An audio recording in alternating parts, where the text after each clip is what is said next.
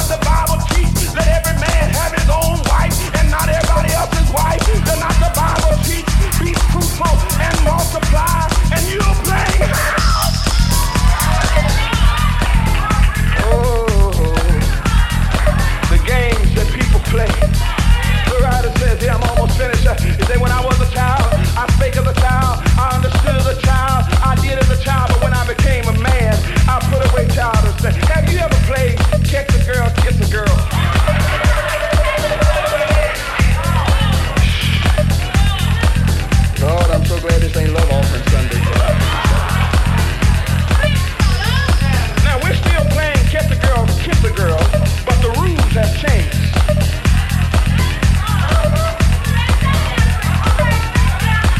See, you, used to, you used to, when you the Kiss the after they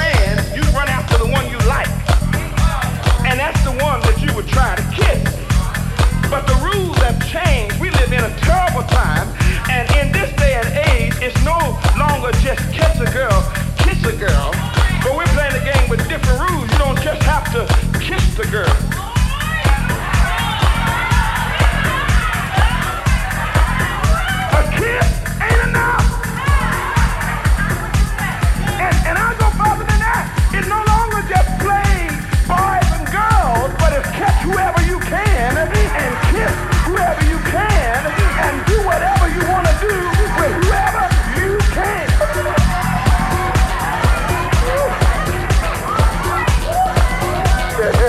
That's the new rule. And we accept it. It's fine. Whatever, whatever man does in his own business. But I don't care. The Bible is still right. Woo! You know, and then in this new game, in this new game, catch a girl, catch a girl, uh, catch a girl, get a girl, or catch a boy, and do whatever you want to do with bar. In this new game, it doesn't matter whether the individual is available or not. They don't have to be strangle for you to catch up. Just have to be at the right place at the right time. Y'all didn't come for this. They don't have to be searching for you to catch them. Hey, they don't have to be looking for you to catch them. Hey, they don't have to. It doesn't matter whether they're married or whether they got ten children or rather they're happy. If you catch them, honey, he's. The rest. Ask person next to you, are you